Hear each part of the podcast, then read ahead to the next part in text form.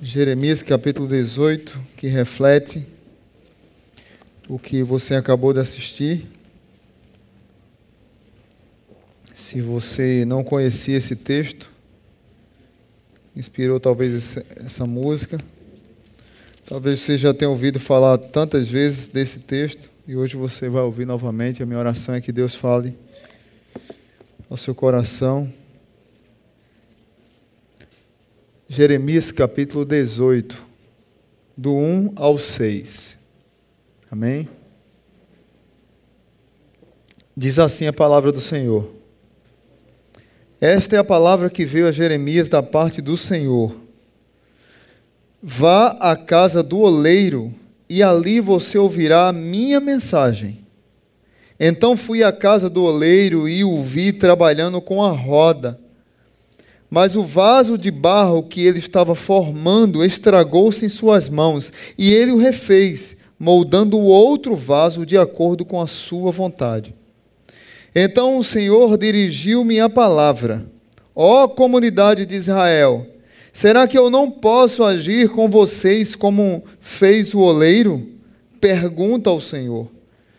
Como barro nas mãos do oleiro, assim são vocês nas minhas mãos ó comunidade de Israel. Pai Santo, muito obrigado por tua palavra e que essa palavra hoje encontre abrigo na minha vida e na vida do teu povo, que nós possamos ser transformados por ela, moldados por ela, por ela, e que, se for da tua vontade, ó Pai, que sejamos quebrados para ser feito novamente. Que assim seja. No nome de Jesus. Amém.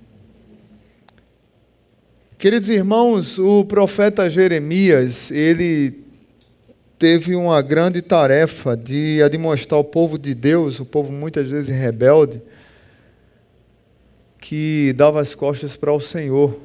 Não só ele, mas tantos outros profetas tinham essa mesma função, Ezequiel, Daniel, Jeremias é um dos que, eu, dos que eu mais gosto. Zacarias, Oséias. Oséias, além de pregar uma palavra dura, ele viveu a profecia, porque ele. Eh, Deus manda ele casar com a prostituta para mostrar ao povo de Israel o quanto ele amava Israel e Israel estava se prostituindo contra o próprio Deus. Aí Deus chama Oséias e diz assim: Olha, você vai casar com uma prostituta para mostrar para Israel como Israel tem me tratado. E a prostituta traiu Oséias e voltou para o prostíbulo. E aí, Deus, eu faço o quê? Vá lá no prostíbulo e pega ela de volta para casa. É assim que eu tenho feito com Israel. É assim muitas vezes que é na nossa vida.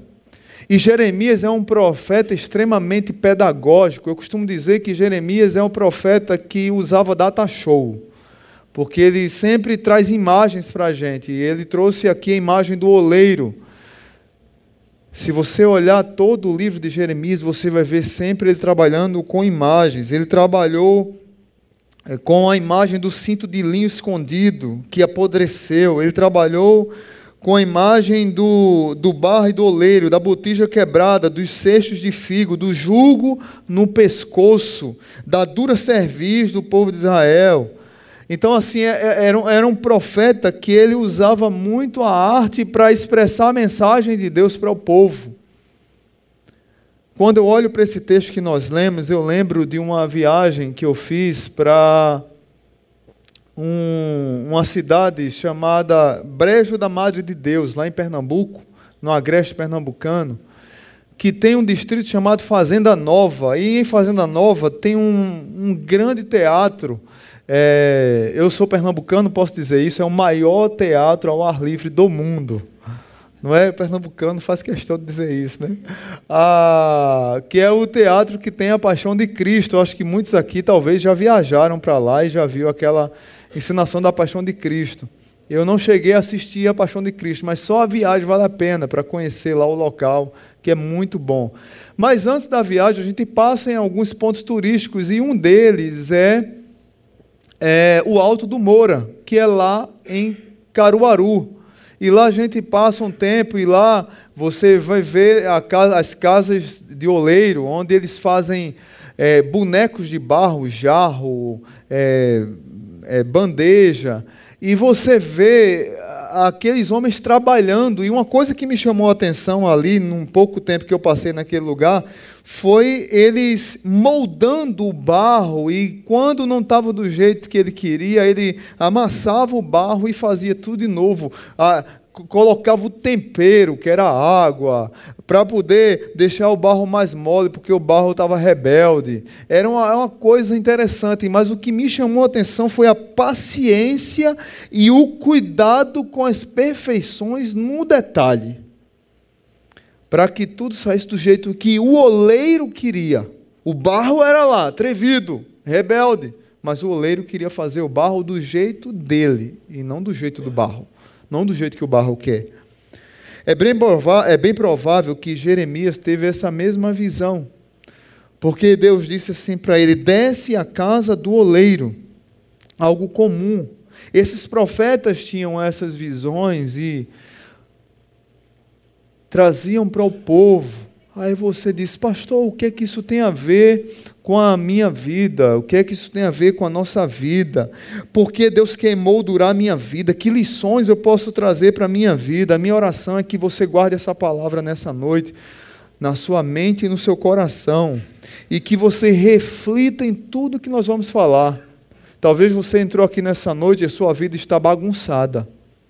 Talvez você está com a vida atarefada demais, você está aflito demais, você está cansado demais, zangado demais.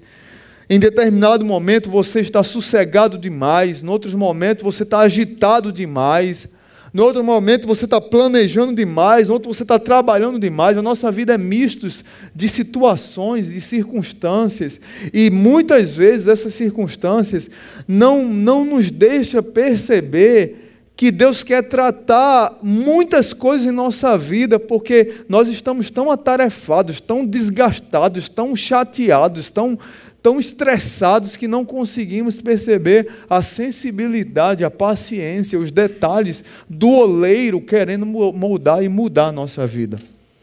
Então hoje eu queria trazer algumas lições para aqui, quatro lições para as nossas vidas nessa noite.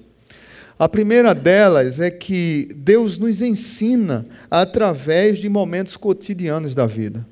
Deus nos ensina através de momentos cotidianos da vida.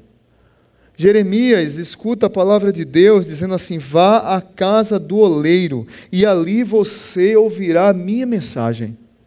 As grandes lições na minha e na sua vida, as lições que, que vão mudar a nossa história, elas, elas vão acontecer nos lugares mais comuns, mais cotidianos, mais ordinários da nossa vida.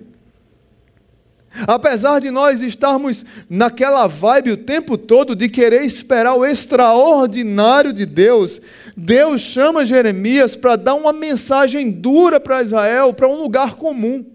Que lugar comum? Para a casa do oleiro. Naquela época, naquela região, tinha muitos, muitas casas de oleiro, era muito comum, se precisava daquilo. Depois, daquela, depois que começou a surgir essa arte, foi que eles começaram a ficar mais tempo morando no mesmo lugar, porque agora eles tinham recipiente para guardar a comida, para armazenar comida, cereal, para poder temperar com sal e guardar por mais tempo uma carne. Antigamente eles viviam como nômades. E Jeremias, ele consegue perceber que na coisa, na vida comum, no dia a dia, num ganha-pão, é nesse momento que Deus muitas vezes quer falar com a minha vida e com a sua.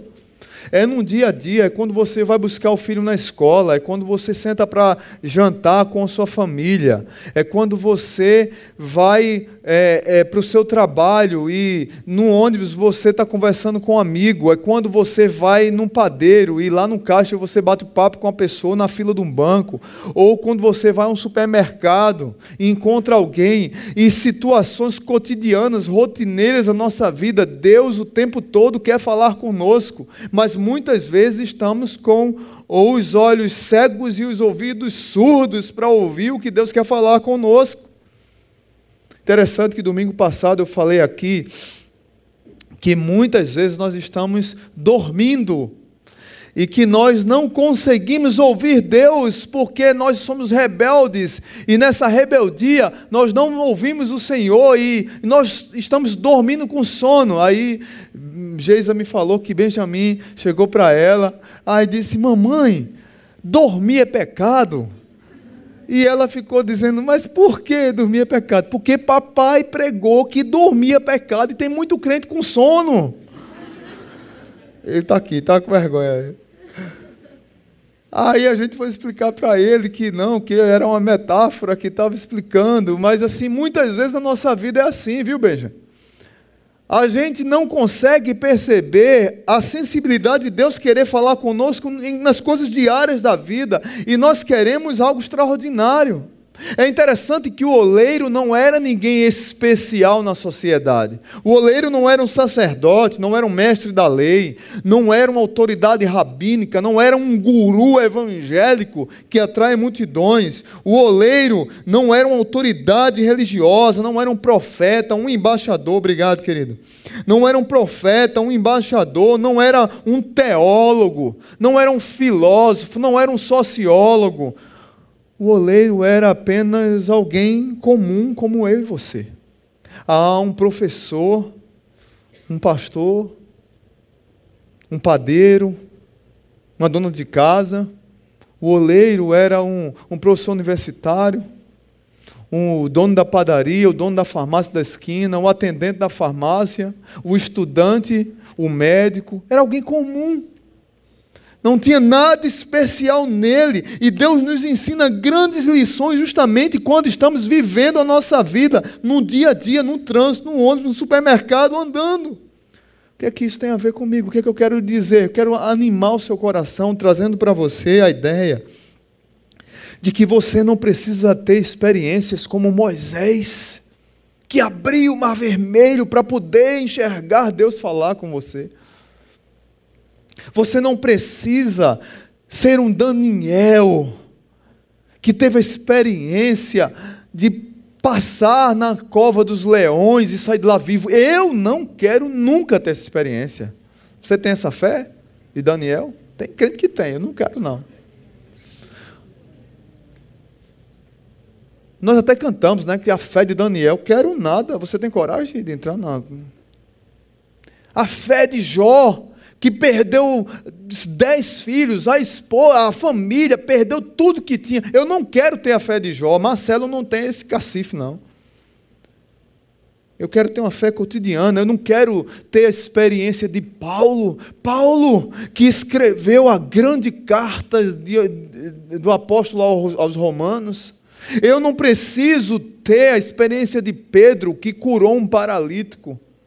O que eu quero dizer para você é que muitas vezes nós estamos em busca dessas coisas grandiosas, enquanto Deus quer, Deus quer falar conosco num dia a dia, na coisa comum da vida.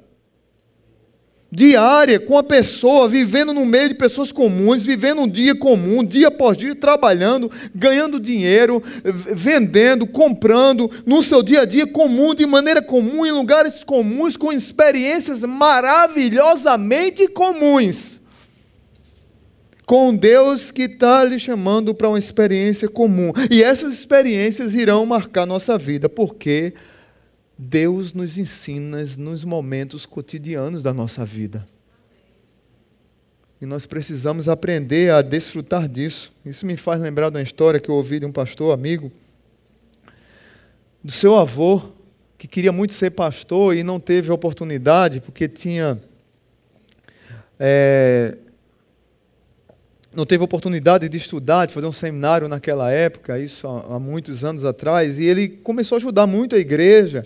E, em determinado momento, ele foi plantar uma igreja no interior de São Paulo, num local chamado, não, sabia, não, não nem conhecia essa cidade, chamado Severínia. Alguém aqui conhece Severínia? Não, né? E lá tinha um senhor nessa igreja, tinha um senhor que convidava muito um vizinho para a igreja, para o culto. Só que o vizinho era ateu e odiava crente. E o irmão da igreja o tempo todo convidava esse vizinho: olha, mas eu queria que você fosse para a igreja, eu queria que você fosse. Aí teve um dia que o vizinho ateu disse o seguinte: eu vou hoje, Só que esse dia era quarta-feira. E caiu um grande temporal naquela cidade. E o irmão já começou a orar: Meu Deus, hoje está chovendo, a igreja vai estar vazia, como é que vai ser? Eu espero que passe essa chuva, que a gente possa ir, que ele seja abraçado na igreja e que Deus transforme a vida dele. E o vizinho disse: Eu vou hoje, eu vou, pode contar comigo. E o. Nós até, ele até contando a história, disse que talvez o vizinho disse que ia para ele parar de perturbar de tanto chamá-lo para a igreja, né? Só que choveu muito, mas antes de começar o culto, aconteceu um outro problema.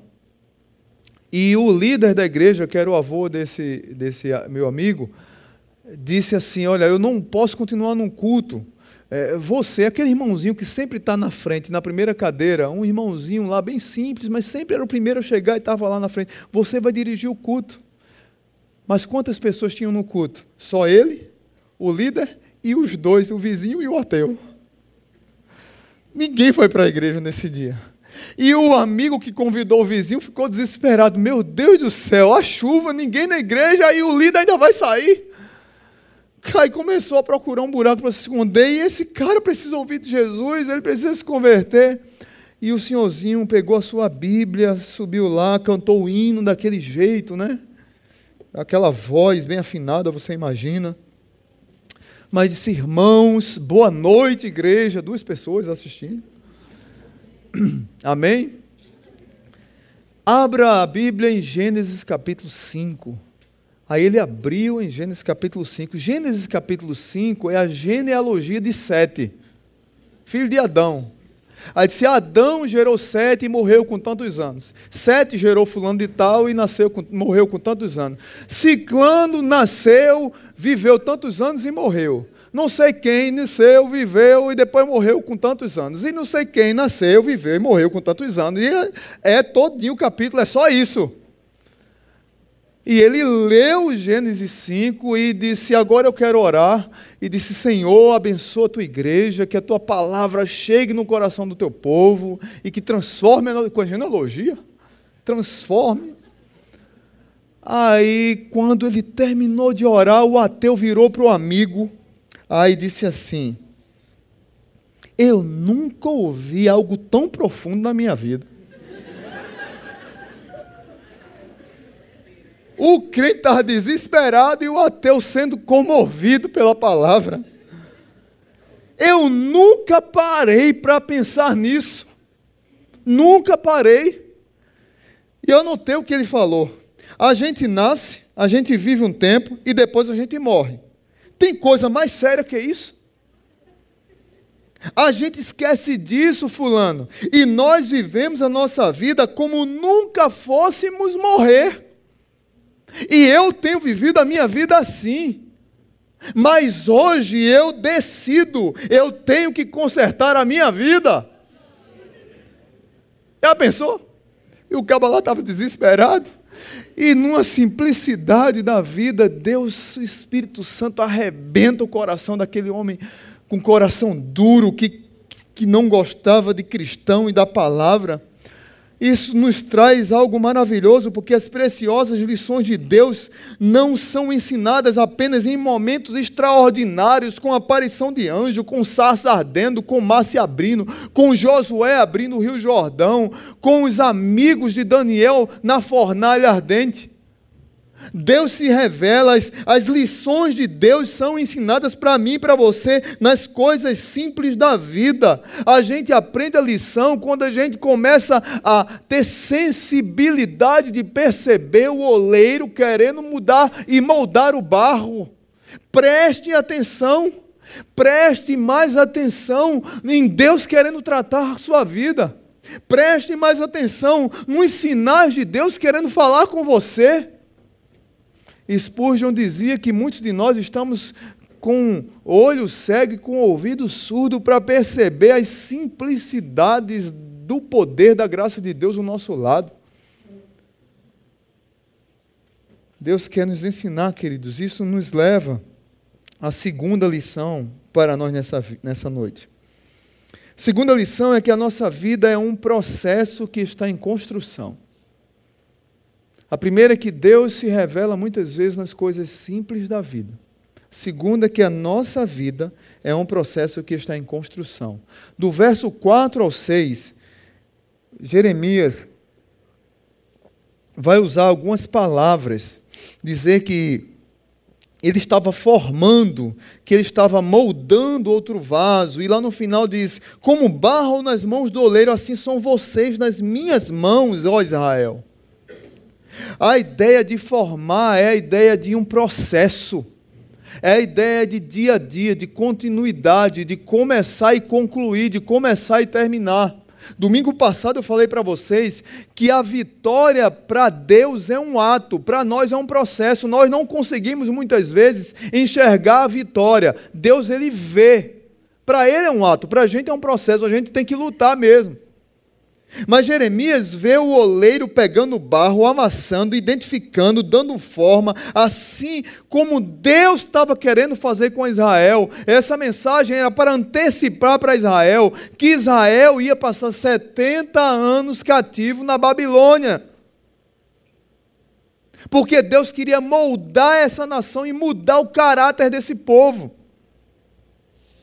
Mas Jeremias vê o barro sendo amassado, sendo molhado, sendo moldado, sendo remodelado, amassado de novo, acabado e se transformar na obra de arte. Vocês são isso, Israel. Essa fragilidade do barro na mão do oleiro, você talvez pense que é o oleiro, não, você é o barro.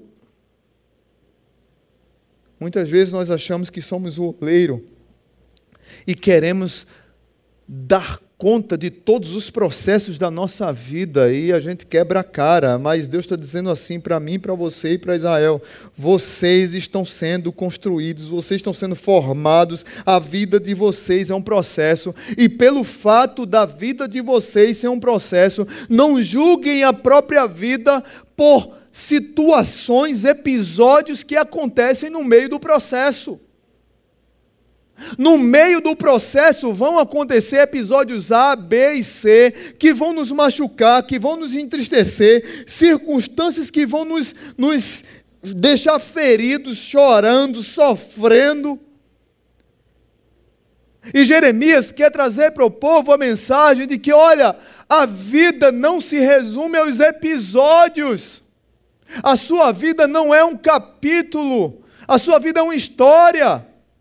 Talvez você entrou aqui nessa noite, está extremamente aflito por um episódio, por um, uma cena que aconteceu na sua vida, mas a sua vida é uma história. E eu, eu quero trazer para você uma palavra de esperança, dizendo que você não deve colocar todas as forças, as tristezas, as mazelas, as crises da sua vida em um episódio da sua vida. Porque senão você não vai aguentar o processo senão você não vai chegar ao final. Para compreendermos a vida, precisaríamos ter a visão de todo o processo, precisaríamos olhar o todo, precisaríamos olhar a paisagem completa, olhar de longe, mas nós não conseguimos fazer isso. Nós não somos o oleiro. Mas nós precisamos ter uma convicção. Nossa vida é um processo e esse processo está sendo escrito por Deus. Paulo tinha essa convicção, gente. Paulo estava preso em Filipos, em, em Roma, escreve a carta para Filipenses, chamada de carta de quê? Quem lembra? Vamos lá, gente. Carta da alegria. Como é que Paulo está preso escreve uma carta chamada Carta da Alegria? Porque Paulo tinha convicção que a vida dele não se resumia ao episódio da prisão. Paulo tinha convicção: olha, Filipos, vocês me ajudaram, vocês mandaram é, sustento para mim, vocês se preocupam com a minha vida, vocês oram por mim, vocês cuidam da minha saúde. Mas deixa eu dizer algo para vocês. Eu estou preso, mas o Evangelho nunca foi preso. Talvez vocês estejam tristes, Filipenses, mas deixa eu dizer mais uma coisa a você: eu estou convencido eu tenho certeza, eu tenho convicção profunda de que aquele que começou a boa obra em, numa, na minha vida, na sua vida, na vida de vocês, há de completá-la até o dia de Cristo Jesus. Porque a minha vida não se resume à prisão, a vida de vocês não se resume à minha ausência aí em Filipos. A sua vida não se resume à crise que você está passando. Em nome de Jesus, se a sua vida é um processo e você sabe disso, deixa o oleiro trabalhar na tua vida, não impeça. Não queira ser um barro rebelde. Tem muito barro rebelde, barro se debatendo, se contorcendo, se reclamando o tempo todo, e Deus querendo mudar e o barro lá, o barro atrevido. Ao ponto de Paulo dizer para o povo de Deus, de Isaías dizer: Olha, por um acaso, o barro pode dizer ao oleiro: Por que me fizestes assim? Quem és tu, homem, para discutires com Deus? O barro tem que ficar quieto, deixar o oleiro moldá-lo, deixar o oleiro trabalhar nele, mas muitas vezes nós só conseguimos enxergar as coisas feias da vida. Eu lembro da música O Tapeceiro, de Estênio Márcio, que é uma das músicas mais lindas do nosso cancioneiro cristão, que fala que a nossa vida é como obra de tapeçaria, escrita de cores e vidas que trazem contraste no meio das cores, nubladas e tristes, mas se você olha do avesso, não, do avesso, não imagina o desfecho. No fim das contas, tudo se explica, tudo se encaixa, tudo se completa para o bem. Quando se vê pelo lado certo, muda-se logo a expressão do rosto, obra de arte, para a honra e glória do tapeceiro. O tapeceiro começa a trabalhar e ele trabalha pelo avesso e ele passa a linha para um lado, passa fio para o outro, passa agulha para um lado, fio para o outro, tapete para um lado, e a gente está vendo lá aquela obra horrorosa, porque estamos vendo pelo avesso. E quando o tapeceiro vira o tapete, está tudo encaixado no seu jeito certinho, bem bonito, a obra de arte está completa. Mas tem muitas vezes na nossa vida que é cheia de tropeções, de quedas, de sente e levanta, e o nosso coração, infelizmente, algumas vezes, por causa das pancadas da vida, vai se afligindo, vai azedando, o nosso joelho está arrebentado. Quem já arrebentou o joelho aqui? Jogando bola no meio da rua, chutando, arrancando o samboco do dedo. Quem colocou metiolate? Só os crentes corajosos, assim, os valentes de Davi. Eu estou falando de metiolate raiz. O moderno é Nutella. Metiolate raiz. Os fortes entenderão, né? Muitas vezes nossa vida é assim, gente. Parece que está ardendo o tempo todo, doendo o tempo todo, está tudo ruim. É como Djavan diz naquela música Esquinas. Só eu sei os desertos que atravessei Sabe lá o que é não ter que ter e o que é não ter e ter que ter para dar. Eu não tenho e tenho que ter para dar. Como é que eu vou dar? Mas tem dias que a gente está assim. Sabe lá o que é não ter e ter que ter para dar. E ele, ele conclui: a, a, crise aumenta mais ainda. Sabe lá o que é morrer de sede em frente ao mar. Muitas vezes a nossa vida está assim. Mas não é um episódio que define a nossa vida, é a história. É o Deus da história, o oleiro. A nossa vida pode estar tá bagunçada, você pode estar tá aflito, dolorido, está doendo, mas a vida é um processo em construção e o oleiro está construindo a obra de arte dele. Deixe-se ser moldado pelo oleiro. Deixe ele trabalhar na sua vida, não resista ao oleiro. A vida é um processo, Deus começou, ele vai terminar. Terceira lição, queridos, é que no processo da vida algo pode dar errado. No processo da vida algo pode dar errado. Verso 4. A, primeira parte diz assim: Mas o vaso de barro que, está, que ele estava formando estragou-se em suas mãos. O que ocorreu com o oleiro De repente a peça estragou em suas mãos, criou fissura, algo estragou, não deu certo, rachou. Nós somos assim.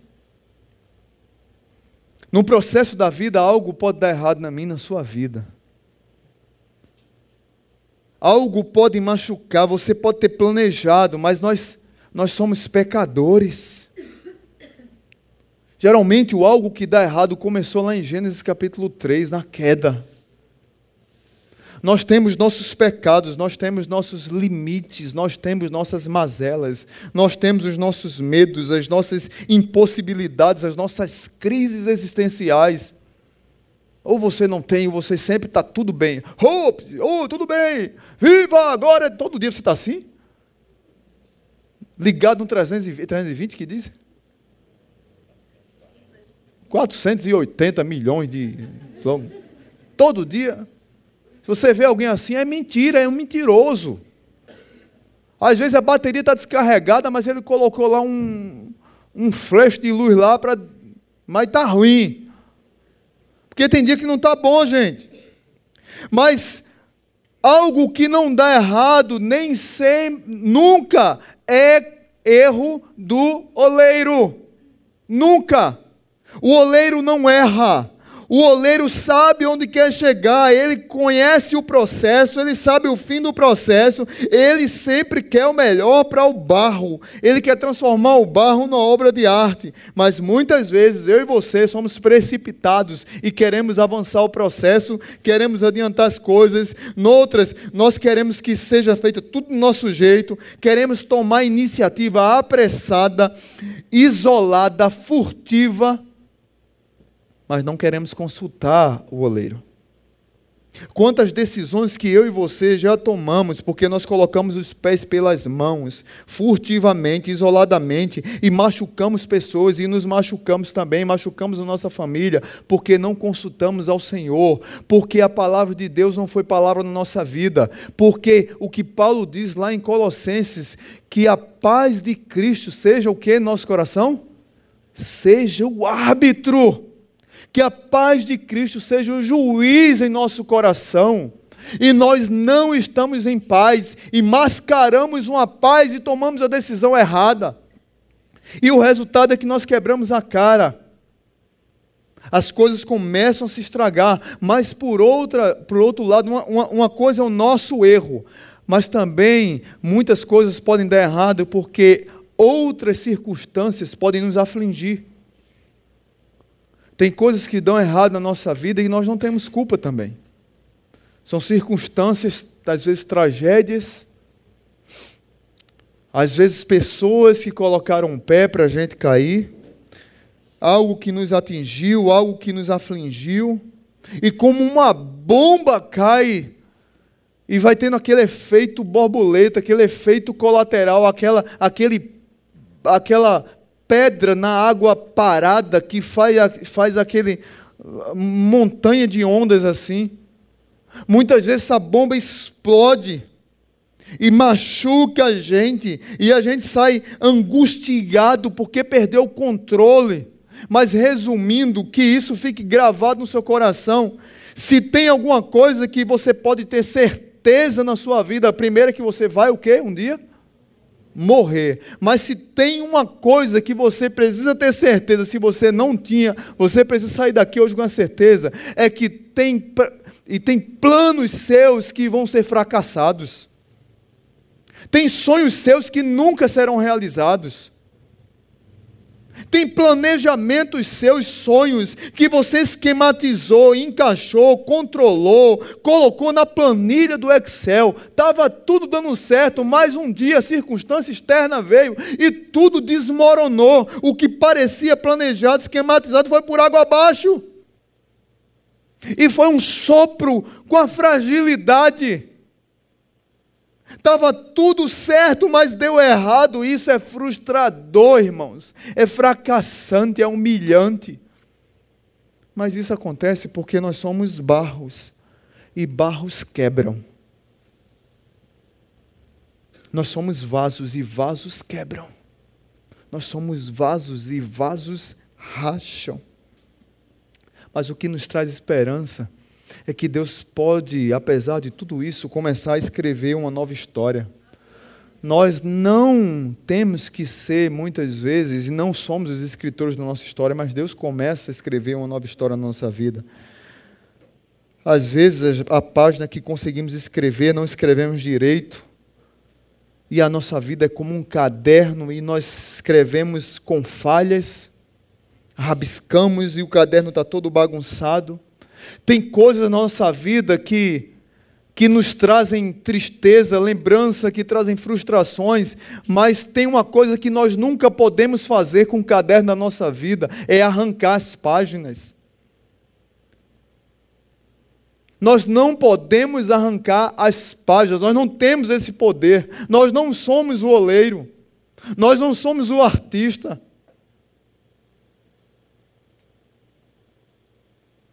E é interessante que muitas vezes a gente quer arrancar, porque aquilo nos dói, mas está lá registrado, aquele episódio está registrado num caderno da sua vida, passado no passado, história na história. Você sabe, eu sei o que aconteceu, como aconteceu, quando aconteceu, por que aconteceu, mas você não pode arrancar. Não é assim? Mas você pode fazer uma coisa você pode virar a página. Amém? Você pode virar a página. A fila anda. É como eu digo para as meninas, às vezes ficam em crise quando acaba um namoro. A fila anda, filha, vira a página. Quem perdeu foi esse rabugento que perdeu. Daqui a pouco ela diz, pastor, obrigado, porque o Senhor mandou virar a página. Arrumei o melhor. Amém. Agora, cuidado que pode ser também um rabugento igual ao outro. Ou do outro lado também, né? Mas vira a página. Vira a página. Num processo da vida, algo pode dar errado. Mas o oleiro, ele pode fazer o vaso novo. E aí, para recapitular, para que você não perca aqui o, o, o fio da meada. Qual a primeira lição? Deus nos ensina, vamos lá? Através dos momentos cotidianos da vida. Segundo, a nossa vida é um processo que está em. Terceiro, num processo da vida, algo pode dar errado. E quarto,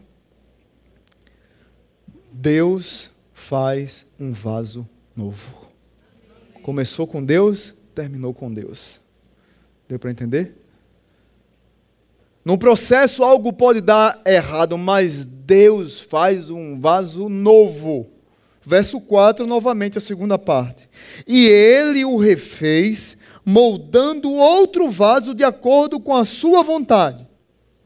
Deus, quando quer mexer conosco, Ele faz muito mais do que colar, do que remendar, do que dar um jeitinho. Nós gostamos de dar um jeitinho. Ou aqui, quem não gosta de gambiarra? É uma coisa que eu tenho horror, eu tenho horror a gambiarra. Porque um dia aquela bomba vai explodir. Não é assim? É como a sua esposa pede para você consertar aquela goteira do chuveiro e você faz uma gambiarra e depois o registro explode. 11 horas da noite e a água, e cadê o torneiro, mecânico, fuzileiro naval da aeronáutica, você tem que chamar todo mundo para resolver o problema. A descarga que você coloca um barbante lá para arrumar, a descarga está vazando, você arruma um barbante, um, um, um, um garfo de, de cozinha, uma faca, puxa, estica lá, dá um jeito, um arame farpado, você dá todo jeito. Um dia aquela bomba vai explodir. É água para tua. Fala, Jeová, né? Deus não trabalha assim, gente. Deus não é Deus de gambiarra.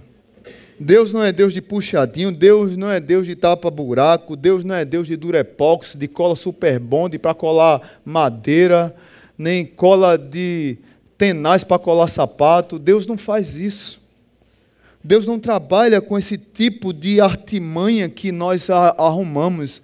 É, o que é caco é caco. Deus quebra e faz de novo. Deus faz outro vaso, Deus não trabalha com cacos, Ele faz outro. Deus não põe verniz para disfarçar a jovialidade, a, a, a, a para expressar o que as pessoas querem ver, a aparência. Deus não trabalha preocupado com a aparência estética, em remendar com band-aid. Deus vai lá no fundo. Ele vai na essência, ele põe a mão dele cirúrgica. Ele arranca o coração duro ele sabe os meandros da nossa alma, aquilo que precisa ser tocado, aquilo que precisa ser mudado, que está lá dentro e só você e Ele sabe, e Ele quer moldar isso. A pergunta é: você, barro, está deixando?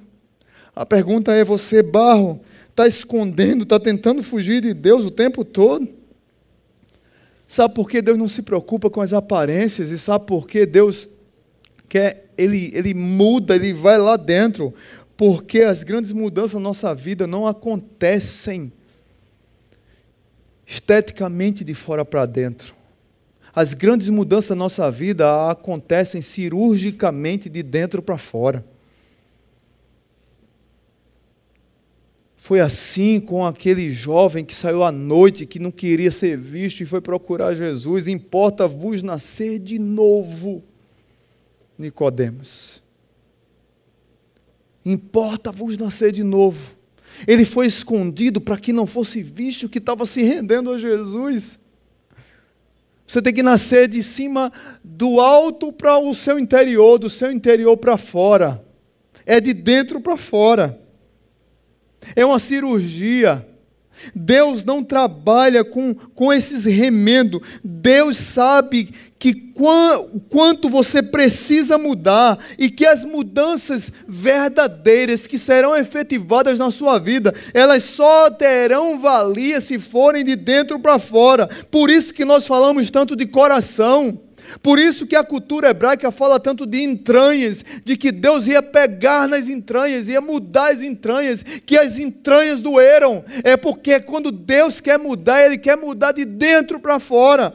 Não é à toa que Ezequiel diz assim: darei a vocês um coração novo e porei um espírito novo em vocês, mas eu tirarei de vocês o coração de pedra e lhes darei um coração de carne com Deus não existe ponte de safena, com Deus existe transplante. Coração insensível. Tirarei esse coração insensível, raivoso, esse, esse coração invejoso, promíscuo, maledicente, esse coração falador, malicioso, mau caráter, deformado esse coração que precisa ser mudado, que precisa ser transformado por Deus, e muitas vezes o nosso coração está petrificado e nós não queremos deixar Deus agir. Mas quando Deus faz uma cirurgia nessas pessoas que se rendem, que deixam Ele trabalhar, o coração insensível se torna um coração compassivo. Um coração malicioso começa a ter boas intenções nos relacionamentos e não chega com outro com malícia. Tem muita gente maliciosa e que a gente tem que estar o tempo todo usando de prudência. Aquele coração do funcionário que sempre está querendo enganar o patrão, lesar o patrão, chegar atrasado inventar hora extra, roubar o patrão, Deus muda o coração dele e ele começa a honrar o patrão. E o patrão, o patrão diz: O que foi que aconteceu? Eu faço como se fosse para Jesus. Tenho outro coração, porque a gente, a gente, às vezes a gente só fala mal do padrão, né? mas ninguém, os funcionários sempre são anjos. E não é assim. Aquela vizinha que ela conhece a vida, de 138 vizinhos para a direita e 97 da esquerda. A janela dela é fechada, mas tem uma fresta que tem um olhinho lá, que ela sabe da vida de todo mundo. Três e meia da manhã ela sabe quem chegou em casa. Não dorme aquele zumbi. Aí Deus faz um transplante no coração dela. E no lugar dela ficar espreitando a vida dos outros, fofocando a vida dos outros, ela começa a orar pelos vizinhos. E os vizinhos são arrebatados pelo poder de Deus. E Deus começa a transformar e abre a igreja da fofoqueira. Misericórdia, né, irmão? Da fofoqueira não, a igreja de Jesus, né? Mas com a fofoqueira transformada lá dentro, ou do fofoqueiro transformado. Deus muda. Mas deixa eu dizer uma coisa, irmãos. Ainda tem uma lição dentro dessa. O oleiro, ele só faz isso quando o barro é flexível. Vocês viram aqui no vídeo que nós passamos que o oleiro, no final, depois que o, o jarro está pronto, ele vira e começa a moldar e a colocar arte para deixar tudo belo. Mas ele só faz quando o barro é molhado, é dócil, é mole. No final das contas, Deus só muda o coração de quem quer ser mudado. Deus muda o caráter de quem quer ter caráter mudado. Deus muda o, o barro se o barro tem docilidade, se ele tem a essência dele querendo ser transformada. Mas se o barro é duro, é inflexível e não quer ser transformado, Deus vai fazer o quê? Ele não pode fazer muita coisa. Material é inflexível Deus diz: Eu vou mexer em quê na sua vida? Não dá. Por isso, Jesus não podia fazer nada com os fariseus. Os fariseus eram pessoas inflexíveis, arrogantes.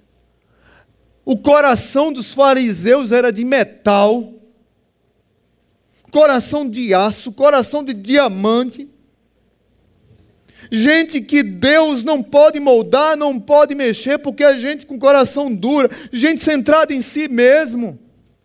Muitas vezes essas pessoas estão dentro da igreja. Deus está falando essa mensagem para o povo dele, para o povo de Israel. Não é para o não crente, não é para a nação vizinha, não. Deus está falando para o povo dele. Gente com coração insensível, inflexível, duro. Deus não pode fazer nada.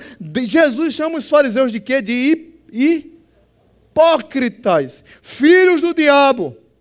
Vocês não serão salvos e ainda impedirão outros de conhecerem o Evangelho, de tão ruim, coração tão duro que vocês têm. É assim que Jesus trata os fariseus. E há dois tipos de fariseus. Que tipo, pastor? Aquele que se arrepende, que todo dia põe a cabeça no travesseiro e diz: caramba, eu, eu tenho um coração duro, eu não consigo, mas eu preciso mudar. Está difícil, é vergonhoso, é humilhante. Mas eu queria ser transformado e eu não estou conseguindo, não tenho forças. E tem aquele outro fariseu que ele deita a cabeça no travesseiro e não acontece nada. Porque a vida dele é uma mentira o coração tão duro, a farsa tão dura, que ele não tem o que mudar, ele não tem peso nem consciência por nada. Ele não tem culpa, ele não, não tem culpa no cartório, ele não tem erro. É aquele. Um, tem uma história aqui na igreja bem engraçada, de que um, é aquele, a pessoa que não erra, eu, eu não erro, eu nunca erro, nem borracha eu uso.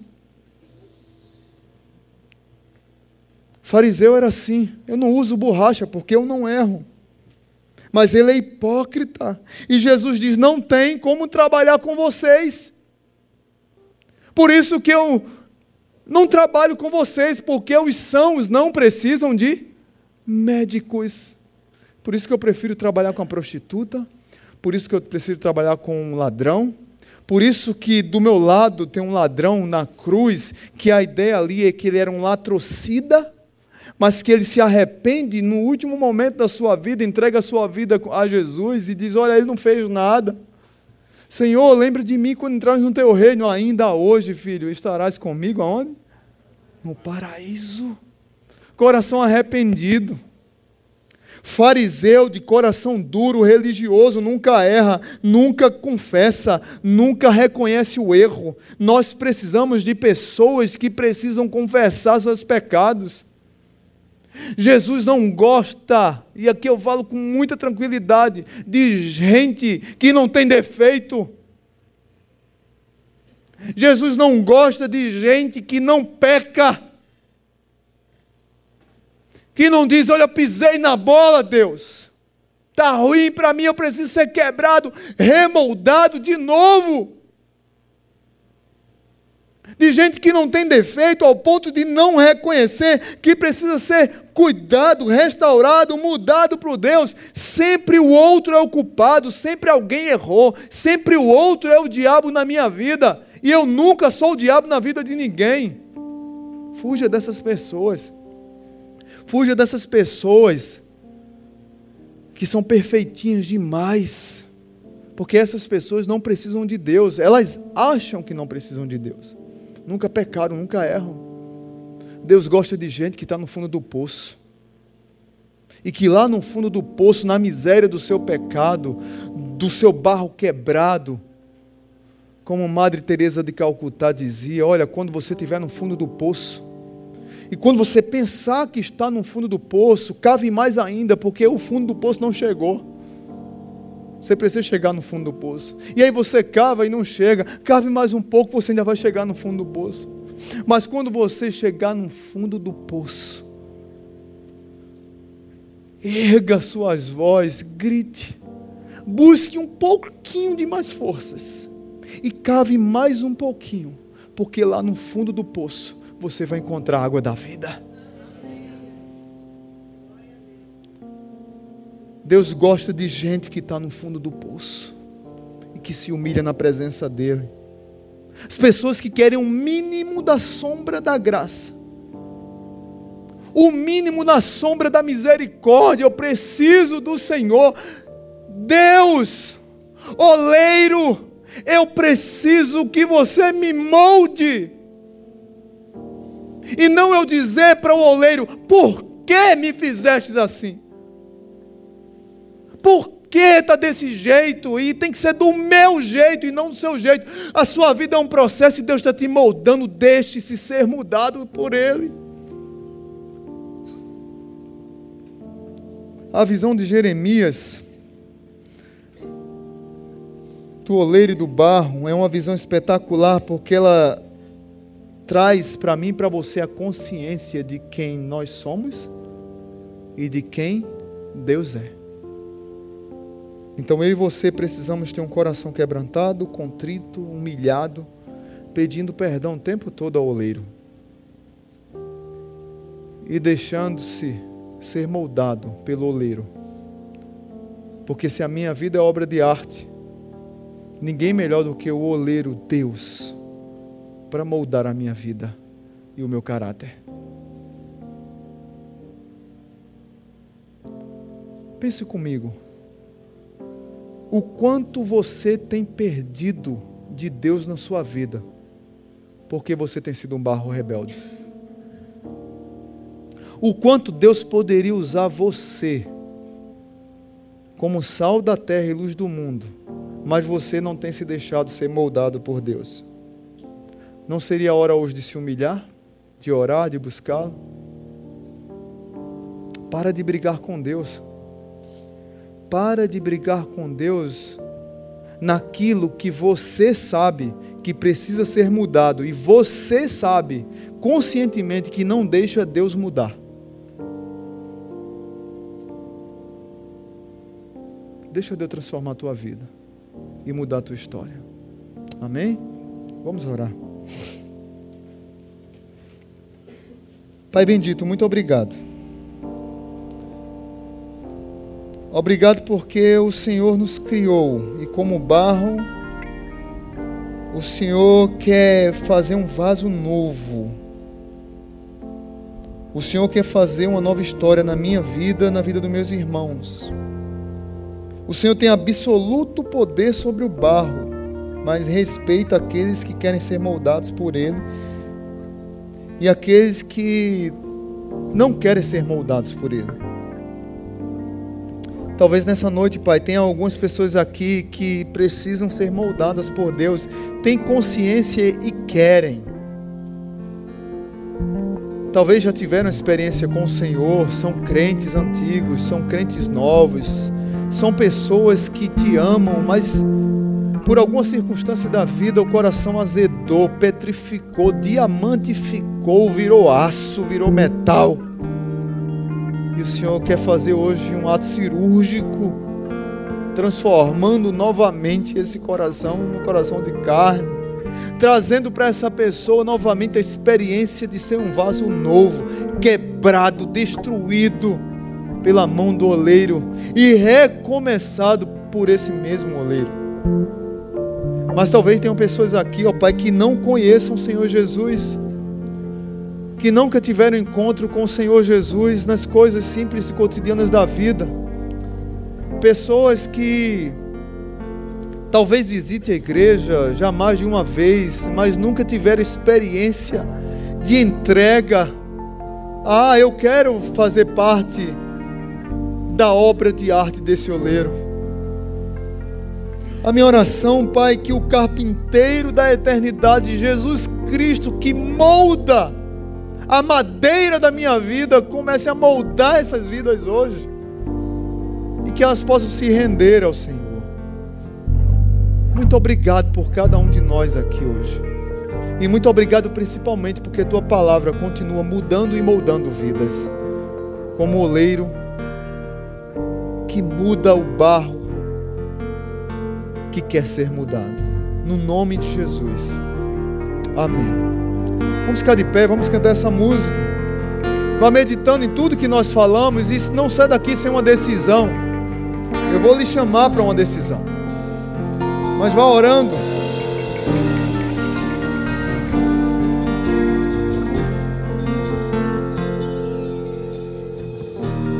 Tu és tudo que eu mais quero. O meu fôlego.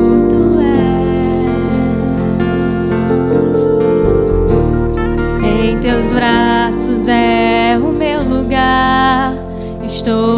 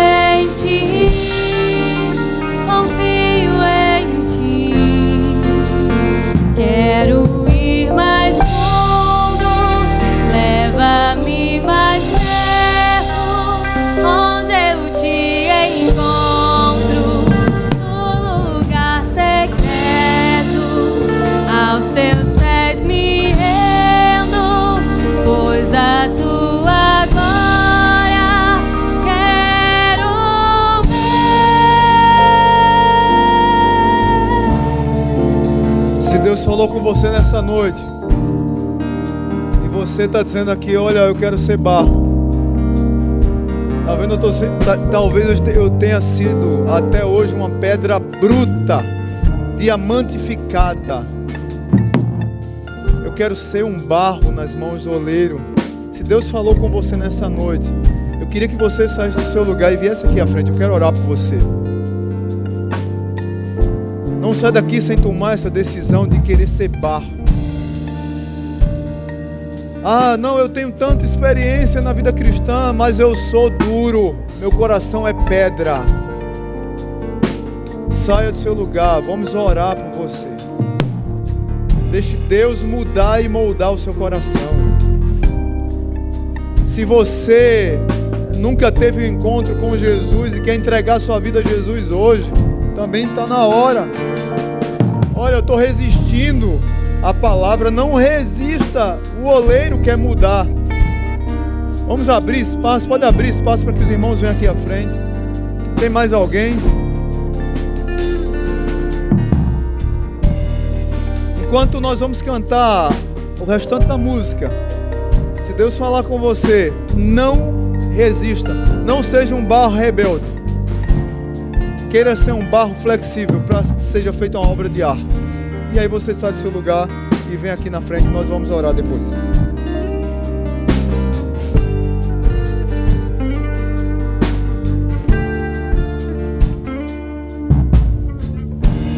Pai, eu amo Sua presença.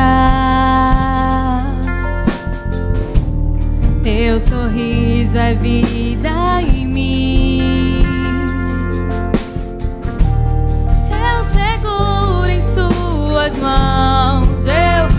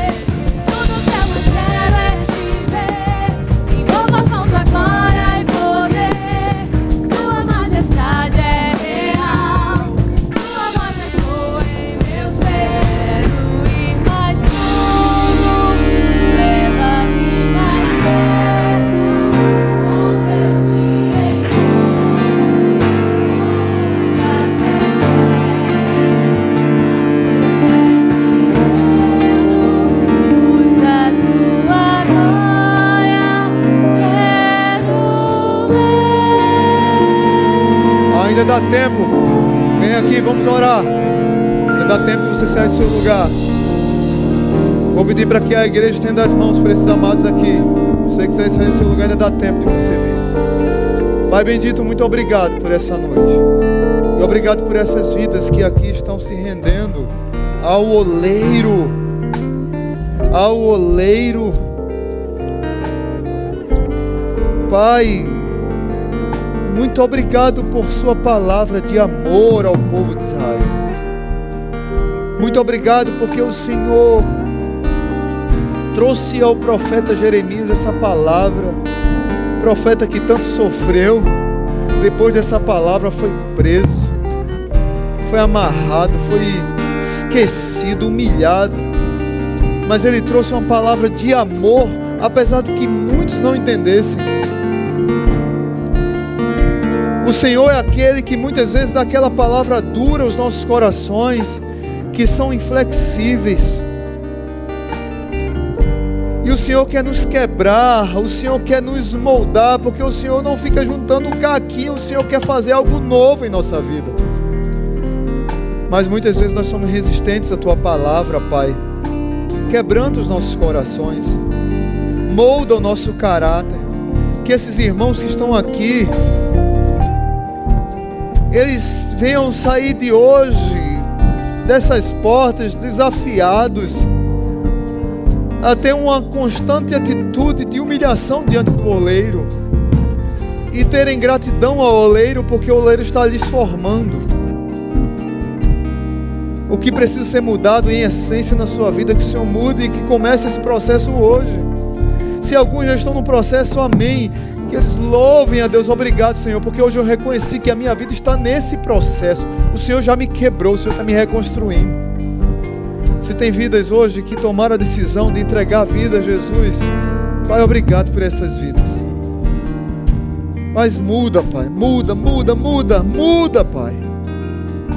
Que o amor de Deus, o Pai, que a graça maravilhosa de Jesus e que a comunhão do Espírito Santo esteja sobre a igreja e que tenhamos uma semana abençoada, moldadas pelo oleiro, no nome de Jesus. Amém Aplauda o Senhor. Dê um abraço